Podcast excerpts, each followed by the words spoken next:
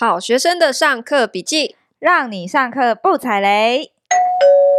欢迎光临好学生福利社。阿姨阿姨，我要买书。即日起至十二月十二号，到 MyBook 电子书平台 Toddy 的推荐书单买书，电子书全面五折起，双十二期间还另有优惠哦。按、啊、你一直买一直买，是读完了没啦？啊，那么便宜不能买一下哦，熊皮熊。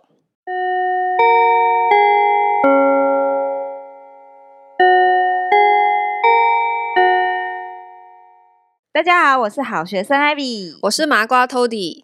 干爹今天跟我们说啊，觉得我们双十一的表现太优秀了，哦哟哦哟，所以决定把活动加码延长到双十二。哇，好！所以大家，如果你还有一些书好没有放到购物车，可以趁现在赶快收藏起来。嗯、然后干爹还说，他们最近双十一、双十二活动很多。很辛苦，所以希望我们可以多多支持他们，买书买起来，好不好？支持他们一下，因为真的蛮优惠，是五折嘛，对不对？对的。好，那我今天呢要推荐一本拯救我婚姻的书，拯救你的婚姻哦，这么厉害的书。我要先从我这次去爬山吵架开始聊。我上个礼拜去爬了八天的山，你为什么要这样整自己？行军呢、欸？这是方尼哥在离职前到就职前中间 gap 的一个小小的行军旅旅行。他给自己的礼物就是他要去行军，然后行军，然后带着我，我们爬了五座山呢、欸，合欢山啊，啊什么泰鲁阁啦，反正你想到的山，我们那个。从中从中横走都爬了，嗯，但是你知道吗？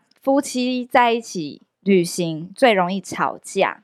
那我们这一次呢，在爬山的时候呢，我还记得印象深刻，大概在在第二还第三天吧。嗯、然后我就发现我那个来了，然后肚子非常的不舒服，我就心里想说啊，那还要继续行军吗？而且你们好像还碰到寒流吧？哦，我跟你讲、哦，超惨的、欸，我光听就觉得很惨哎、欸，三度哦，三度，真的合欢山三度。然后那时候呢，呃，我们吵架的一个起因是因为呢，在那一天呢，在我呃来的第二、第三天是最不舒服的时候呢，他要去爬一个路途很遥远的山，嗯、那个山呢来回要超过两个小时以上。那我就心里想说，哈，那是不是可以选择比较短一点的山呐、啊？他就说啊，那不然你查呀。其实他有一点点小不爽哦，因为他处女座的嘛，他不喜欢被人家改行程。那我心想说，好吧，那我就查一查。哎，还真被我查到一个，哎，那个山看起来很漂亮，都是都是竹林，然后短短来回可能就是半个多小时，就是散步的那种状态就可以走完。对对对，然后心想说，哎，还是我们换这个啊？他就说，嗯，好啊。那是不是听起来没什么问题？嗯，结果呢，隔一天，他呢就开车开到那个遥远山的门口，然后就直接付了门票，然后进去了呢。我说：“哎、啊，等一下，我们不是要去那个竹林吗？”对啊，不是讲好了。他说：“呃，我们是先来那个遥远山，再到竹林，我们两个都爬，好飞哦、欸！我真的超崩溃的跟在他后面，然后。”我就开始哭。等一下，他 完全没有 care 你身体不舒服这件事情。所以我为什么会哭的原因，就是我觉得你是我的丈夫，你为什么眼前这个人怎么能这么的冷血？你不知道我现在很不舒服吗？然后我就抱着我很痛的肚子，然后又抱着我的小外套，然后我就在他后面陪他爬那个山，然后就他就一直这样走在前面。对，然后我们中间大概隔了五公尺，没有五公里，我才讲了五公里。隔五公里就是你在山下等他，差不多是这样。我们隔了五公尺，真的、哦、就是，我们就有点像跳恰恰，你知道吗？他前进，他有转头想要牵你或者怎样吗？没有，他就回头看着我，然后呢，他后退，我就跟着后退，他前进，所以是跟着前进，所以是你不想要。我不想跟上他，不想跟上他，然后我也不想靠近他，因为我觉得这个男人就是一个冷血的男人。可是你也不离开他，你就是跟在他后面，我就跟在他后面，然后不高兴的爬完了全程。对，我不高兴的爬完了，然后你也蛮 M 的哎、欸，我对对没错。我后来晚上的时候，我就问他，就是说你为什么要跟我结婚呢、啊？完了完了完了！然后我就说：“你你到底是想要什么样的人当你的另一半啊？你真的觉得我适合你吗？” 我就开始很抓马的边哭然后边吃这样子，然后哦边哭边吃哦。剧情应该是会来到说：“哎，好了啦，你不要哭了啦，好啦，嗯、应该会紧张吧？”什么没有？他就说：“你哭什么哭？有什么好哭的？哦，然后我就更好冷血哦，我就更难过的哭说：“你为什么讲话要那么命啊？”他说：“哭屁哭啊！”对，我说：“You so mean。”我说：“你不会好好安慰我吗？”然后就继续哭，我就想说他应该会开始安慰我了吧？他说：“好啊，那你哭啊，你尽量哭啊，你赶快哭啊！”你知道我真的他是认真的吗？我就想说，干，我真的是嫁错人。结果呢？结果呢？就是结束在我朋友，因为那那个旅程，我有我朋友有跟一小段，他就是看了我们就说，呃，你们还在吵哦。他等一下，你们你哭的时候他在吵吗？没有，就我们就回到房间的时候，我朋友在在房间里面呢，就是听音乐、看书，很快乐的样子，然后就看着我们两个就说，呃，你们还在吵，我看你们那么久啊，其实这个女生声音很粗啦。就是看你们一进来样子，就是在冷战。对，我就说对啊，都要离婚了。但结论是没有离婚啦。那为什么我说这本书拯救了我的婚姻呢？嗯、因为呢，你要理解到他为什么要有那样的行为呢？你要先从他的脑开始了解。所以呢，我要推荐这本书，叫做《机智夫妻生活》，脑科专哎，敢再一次。等下我需要我救你吗？不不，我自己来。我等下会剪《机智夫妻生活》脑科学专家的配偶使用说明书，它是一个日本的脑科学专家所写的一本书。所以呢，我们要理解方尼哥的行为，我们要先了解他的，就先把他脑切开看一下，里面到底是生什么虫，发生了什么事？他真的不在乎我吗？还是他的脑子里面是有一些构造的不同？还是装浆糊？对，我觉得你也要听一下，你不要想说，反正我是女性脑没什么差，因为你偏男性脑，所以男性的部分你又知道，真的真的，我等一下讲几个例子你就知道了。好，那从刚刚那个案例啊，我们要先剖析一下左脑跟右脑。那通常呢，我们讲右脑是掌管感觉，左脑是掌掌管一些语言啦、思考啦。嗯，那两个脑呢，通常中间会有一个神经，会把左右脑连在一起。嗯，那这个中间的这一个树体呢，女生比较粗，男生比较细，所以女生的连接功能，左右脑连接功能比较好，所以我们女生比较容易。收到一些资讯，我们容易化成我们的感觉讲出来嘛。那男生比较不行，嗯、男生呢会是什么样的状态呢？他是左脑呢想过一遍，然后都整理完了这些图像之后，直接进入结论。所以呢，嗯、方尼哥对于爬山这件事情，他的结论就是：哦，我还是想爬耶。那不然我爬短一点好了。但是他这些内容都没有告诉我，是到我后面去理解他的一些行为之后。就他整个思考过程，他是不会跟你沟通的，不会沟通，不会讲，他已经想完了。而且后来我回头，就是我们都冷静之后，我才问他，他说其实他的想到的是，虽然他两个多小时，但是他有想说，是不是我们就爬一个小时就好了，或者是说呢，我们用爬的上去，我们坐那种巴士下来，就是让我可能舒服一点。哦、他的想法是这样，他还是想去。可是他就其实他是有为你着想，只是他都不讲，他完全没有让我知道他为我着想这件事。所以男生的脑是这样，他整个思考的脉络都不会告诉你，他直接进入结论。但是他的结论他也可能不会讲到说他为你着想部分，他的结论就是我还是要爬，就这样。嗯哼。可是因为这本我大概看了一下，因为我完全没有办法把我自己置入到那个角色里面，因为当他一直在说男人跟女人的时候。我就没有办法套入诶、欸，因为啊，你是男性脑，你知道吗？所以我讲一个例子好不好？所以我看错边了，是不是？对，你看错边。我讲一个例子，你是不是一天到晚在打电动？对。你知道为什么你需要打电动吗？方尼哥也是一天到晚打电动，因为在男性脑的运作里面呢，因为左右脑连接不频繁嘛，所以他们就是倾向单侧的半球，就是半脑。然后呢，那个左脑还右脑？大部分好像是左脑，嗯，好，然后你要把感受化为语言或化为行动的时候呢，你们是需要在单边脑，诶，他是说右脑，诶，糟糕，管他的，反正 先在右脑图像处理好、整理情况之后才转为语言，所以你们会需要那种空白的时间，无意识的放空，你们才有办法呢，经由图像去整理事情。你们在放空，就是在整理事情。所以对耶，这倒是真的。所以不要看你们好像就是发呆的看着电视或发呆的玩着游戏，你们都在整理你们的脑，你们需要这个时间。所以呢，女性的听众们，只要看到你的老公或你另一半在发呆，你不要去吵他。真的呀。所以你是男性脑，像我就不打电动的人呐、啊。我可是也有很多哦，好啦。所以如果看到一个女生也很喜欢打电动，有可能她是男男人脑，她对她偏男性脑。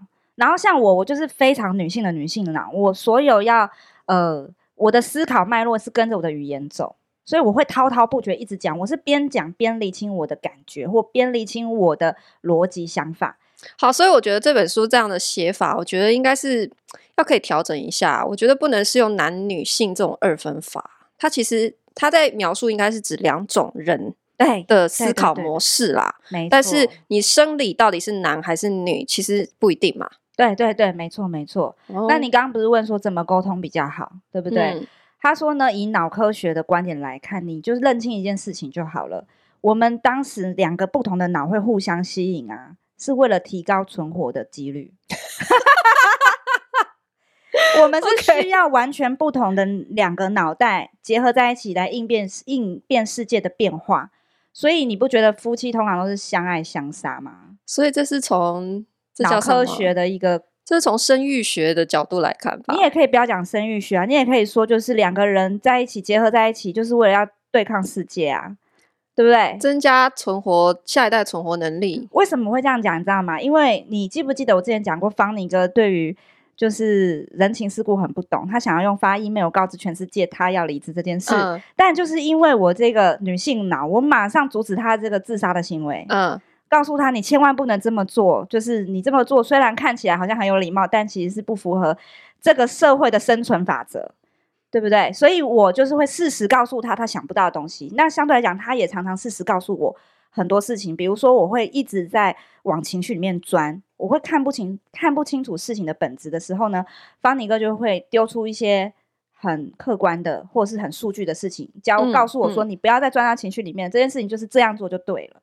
嗯”所以，我们两个虽然不管有没有生育，或不管有没有要繁衍下一代，我们两个人的在一起，其实就是为了要。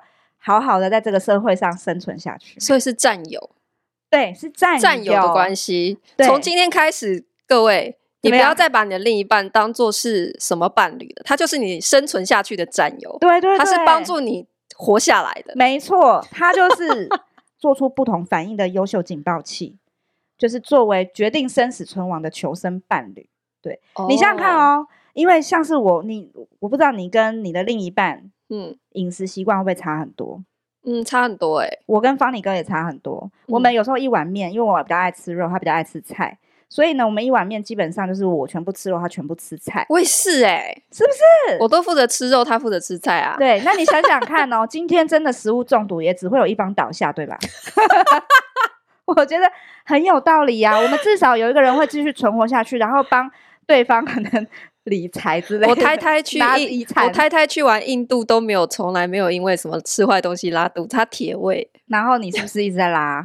其实我在印度也没有，只是就是我，我就是知道我有可能体质比较弱，所以我会特别小心。哦，对呀、啊，所以夫妻两个人结合不是为了甜蜜一辈子，不用有这些甜蜜的幻想，你们只是为了要生存下去而已。哈。很 很可怜的一个 想法，是不是？所以我觉得这本书非常的实际耶，哎，好像有点残酷哎。然后呢，还有一件事情我觉得很有趣，他讲到关于外遇，外遇，他说啊，以脑神经来讲，男女外遇是很正常的。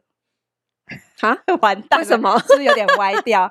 他说，因为呢，嗯、呃，我们女生呢，女性脑应该说女性脑在。选择伴侣的时候呢，通常都是想说我们可以找一个可以存活下去的人嘛。嗯，但是呢，在物竞天择的理论看来呢，执着是一件很危险的事情。嗯，如果你执着这个人是错的人怎么办？对不对？那你是不是一辈子就完蛋了？嗯，所以他说，女性呢，结婚后二十八年之后出现危机。所以从物竞天择的角度是鼓励大家开放性的关系，是吗？哦，不是，等于是反对夫妻制吗？他没有反对夫妻制，他只是教你教你怎么存活下去，就是怎么样可以继继续努力维持夫妻关系。哈，对，继续努力维持。对，他不是鼓励大家外遇吗？他只是说这个是天性，但是有办法继续维持。哦，OK。对女性老人来讲呢，男性呢就要好好的。帮他度过那个时间，因为在二十八年之后呢，他就会开始感到对男性厌烦。女性二十八年会对男性感到厌烦，对你的另一半，你身边另一半感到厌烦，因为他就是物竞天择的一个道理。大家从什么时候开始起算？从认识的那一天开始吗？哦，也可以、啊。我现在开始算一下，你看一下，你还有几年？我看一下我太太什么时候会对我厌烦。对，所以如果说呢，你厌烦的时候呢，你的另一半，比如说你，就要好好的帮他洗碗，帮他做家事，让他知道说。嗯好，我的厌烦只是一时。我身边这个人确实是我的好战友，懂意思吗？哦、所以男性脑必须要好好的服侍女性脑。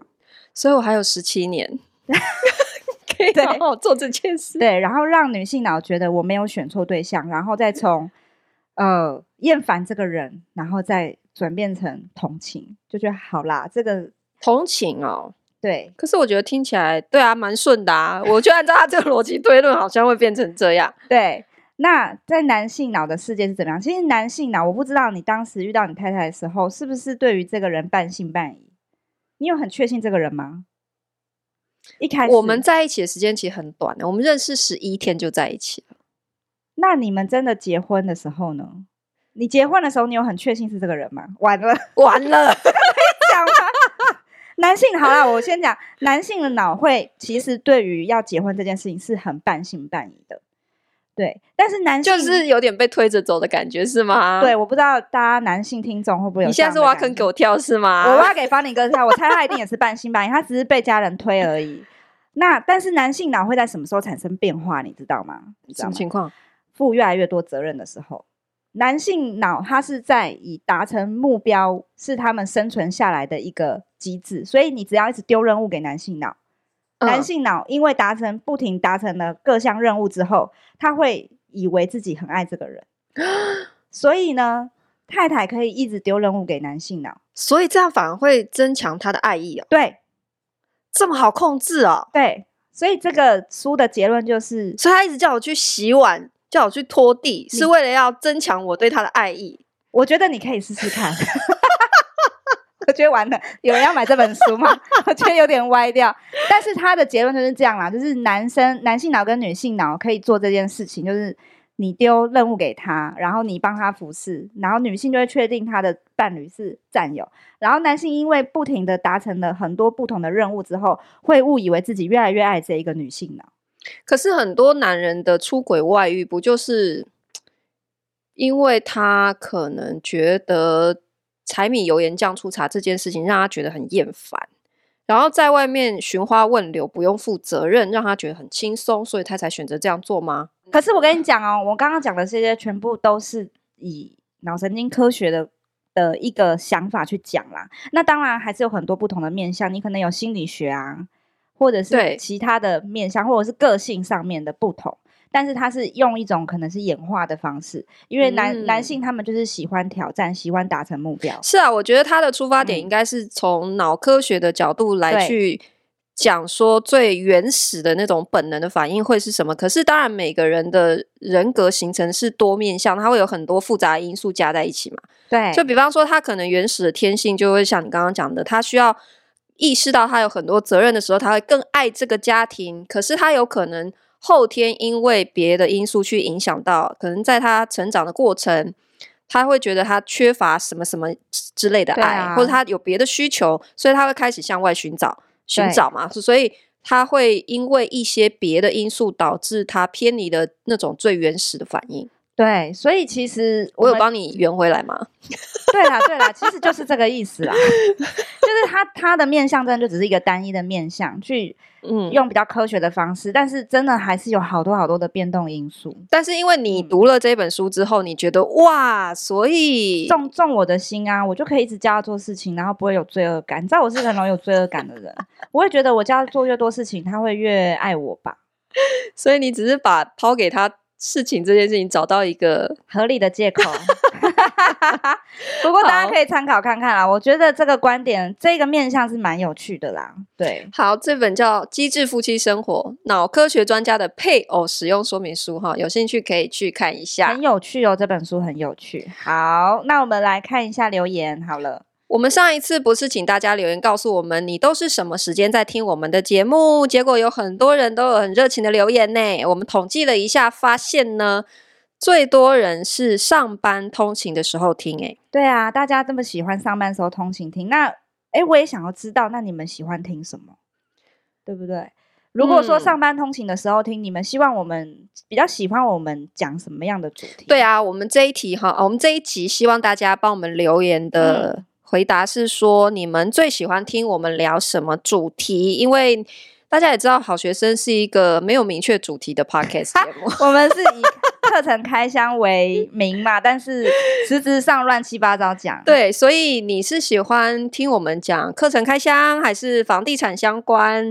呃，职场还是喜欢谈感情，还是喜欢谈心理学，都可以留言告诉我们，好不好？好哦，那我们今天就哎，等一下，大家还是记得呢，我们买 Book 干爹在十二月十二号以前都还有五折优惠哦，大家要记得去购买。好，我们今天就下课喽！噔噔噔噔噔噔噔噔噔噔噔噔噔噔，布布。